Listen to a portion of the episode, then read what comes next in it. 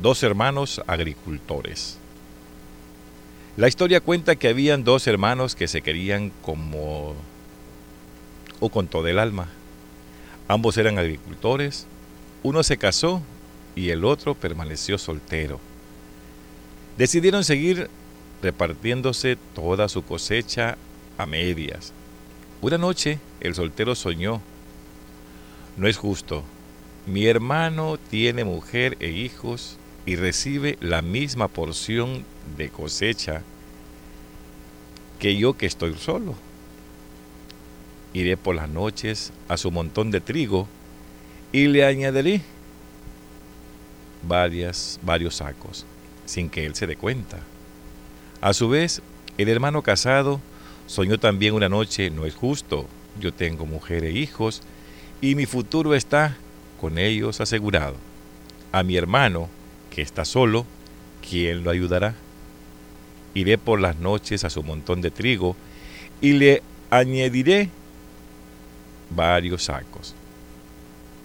Sin que se dé cuenta. Así lo hicieron ambos. Y, oh sorpresa, ambos se encontraron en el camino una misma noche, portando sacos uno para el otro.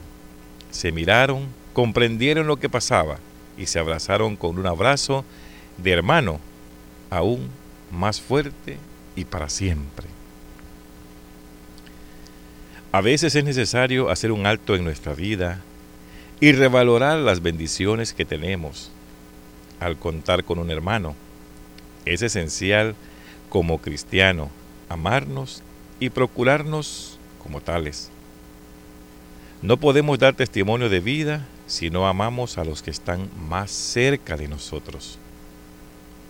El Señor nos pide caridad y entrega. Hoy es un buen día para empezar a hacerlo. Esta es la vitamina de hoy. Esta es la enseñanza que hoy nos deja esta historia. Estas letras en las que realmente vamos a reflexionar hoy despacio para comprender qué es realmente lo que Dios nos quiere decir el día de hoy.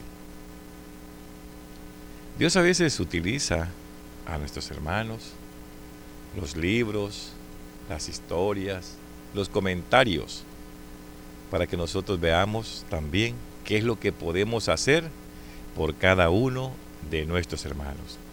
Y es que la historia comenta que son dos hermanos los que estaban viviendo juntos y que de las cosechas que ellos hacían durante las temporadas se repartían partes iguales. Pues el soltero, este, uno de ellos se casa y el soltero, el soltero sueña y dice, bueno, mi hermano se casó. Hoy tiene una esposa, y tiene hijos. ¿Y cómo es posible que yo no estoy casado, yo soy solo, últimamente no tengo mayores compromisos? Y él sigue, él sigue recibiendo la misma cantidad cuando era soltero.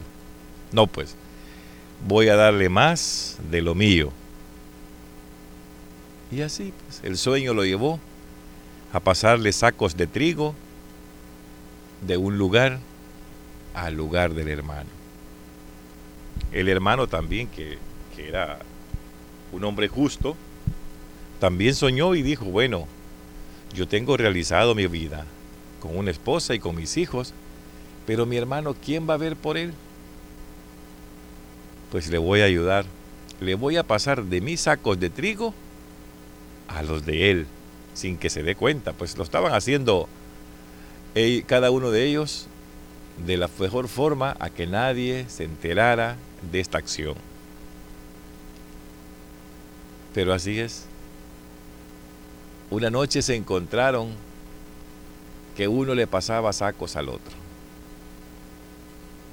Y ahí viene esa, conciliación, ese amor que se estaban demostrando, esa caridad que tenía el uno con el otro, ese momento en el que Dios les puso en el camino las bondades. Dios les puso y les dijo, bueno, esto es una vida nueva. Esto es lo que hay que empezar a hacer. Esto es lo que tenemos que dejarle al mundo.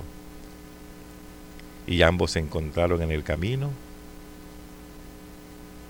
y se abrazaron con un abrazo de hermano y aún dice la leyenda más fuerte, un abrazo para siempre. A veces es necesario hacer un alto en nuestras vidas y revalorar las bendiciones que Dios nos da constantemente. Y cada una de esas bendiciones tenemos que compartirlas. No deben de ser nuestras todas. Dios nos da el pan del día. ¿Qué le interesa a usted el pan de mañana? ¿Al final cree usted que va a estar vivo? ¿Cuántas familias en el mundo y aquí en Santa Rosa de Lima no es la excepción, que se han matado por pedazos de tierra, por centímetros de tierra, por un cerco, por una herencia, por un anillo que dejaron, por la ropa que dejó la mamá o el papá, por los documentos para tenerlos yo. Se han hecho enemigos, se han terminado familias, han estado golpeándose constantemente, maltratándose, diciéndose hasta lo que se van a morir, a veces porque el papá o la mamá no le dejó nada al otro. Se dan tantas cosas familiarmente de que por tierra nos peleamos, de que por dinero nos peleamos y nos matamos, de que por cosas insignificantes Nadie, nadie pelea por ser salvo en, en el mundo. Todos peleamos por vanidades.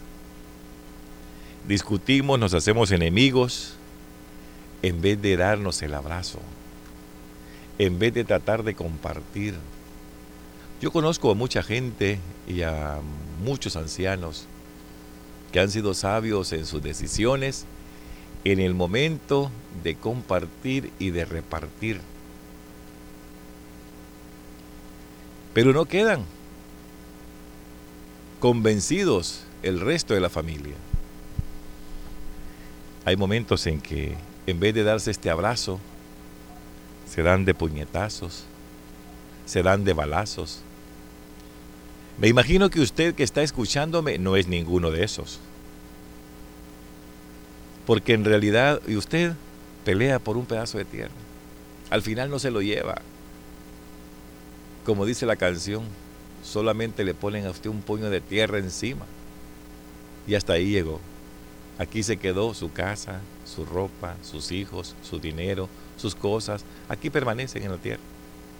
Esas no son suyas, el Señor se las presta.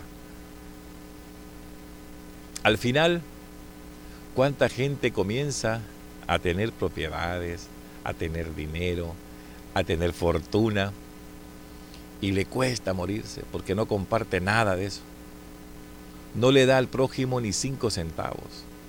A veces encuentra en la calle a los mendigos y lo que hace es ultrajarlos. ¿Por qué no trabajas? Estás joven. ¿Por qué te dedicas a pedir? Si él no sabe al fin y al cabo qué es lo que tiene. El alcohol es una adicción, es una enfermedad. La drogadicción es una adicción. Ya dice ahí mismo. Hay quienes no tienen para comer. Y cuando usted da, dé sin esperar nada a cambio. Y cuando dé, dele a aquel que no le va a regresar el favor. ¿De qué sirve que usted haga un favor esperando otro a cambio? Délo así, como lo daban estos hermanos, pensando en que el otro necesitaba más que yo o que yo necesito más que aquel, pues aquel tal vez me da. Pero hagámoslo de corazón, hagamos el pacto, este pacto que estos hermanos habían hecho desde un principio, a que sus cosechas iban a ser a partes iguales. Es posible que usted pueda hacerlo, nada lo detiene. Trate, trate de compartir lo que Dios le da a usted todos los días. Acostúmbrese a sentir el hambre del otro Acostúmbrese a sentir el hambre de su hermano, el que tiene la par. Dele a él. Pero no le dé lo que le sobra. Comparta. Dé lo que duele. Si usted en ese momento va a compartir un plato riquísimo o sabroso de comida, de ahí mande la mitad, de ahí dé la mitad. Hay tanta gente en la calle que está hambrienta, que a veces por pena no le dice a usted, déjeme de comer. Pero el hambre se nota. A simple vista ve usted quién está bien y quién anda mal. Comparta con cada uno de nuestros hermanos. Aquí, aquí la, la vitamina habla de dos hermanos. Pero usted y yo, usted que me está escuchando y yo somos hermanos en Cristo. No espere ser hermano biológico o hermano de padre y madre para poder compartir. Hágalo con su hermano que tiene la par. Hágalo con su vecino. Hágalo con su enemigo. Comparta con él lo que usted tiene. De esta tierra no se va a llevar nada. Nada, absolutamente nada no le vaya a pasar a usted. Como aquel padre que hizo, hizo dinero y tanto dinero hizo que al final de su muerte, dentro de sus deseos, estaba y le dice a la esposa, mujer, yo quiero que el día que me muera me pongan mi dinero en la caja. Imagínense, se quería llevar la plata. Y un hijo, un hijo de los más buzos, ¿verdad? Le dice, la mamá le cuenta al hijo y le dice, mira hijo, tu padre, el último deseo es que le pongamos su dinero en la caja. ¿Cómo no, mamá? Le dijo, no se preocupe, lo vamos a hacer. Se mandó a comprar una chequera al banco, hizo un cheque por la cantidad y se lo puso en el cajón. Le fue el dinero al señor ahí, él se llevó su dinero. Al final él no sabía qué se llevaba. Se llevó un cheque que jamás lo pudo cambiar, la plata aquí quedó. Entonces, comparta usted porque es la felicidad más grande. El día que usted comience a compartir lo que tiene, el Señor le va a dar en abundancia. El Señor bendice al dador alegre. Cuando usted lo dé, délo con una sonrisa. Jamás lo haga tristemente. Si usted anda un 5 en la bolsa y alguien se lo pide y usted sabe que con eso va a hacer un favor, regálese lo que más adelante otro le va a dar a usted. Y eso no es una broma. Dios no se queda con cinco centavos. Al contrario, se lo duplica. Cuando usted tenga su oportunidad, recuerde que el favor que usted está haciendo a su hermano, se lo está haciendo a Dios. Y Dios le recompensará. Dios que lo bendiga.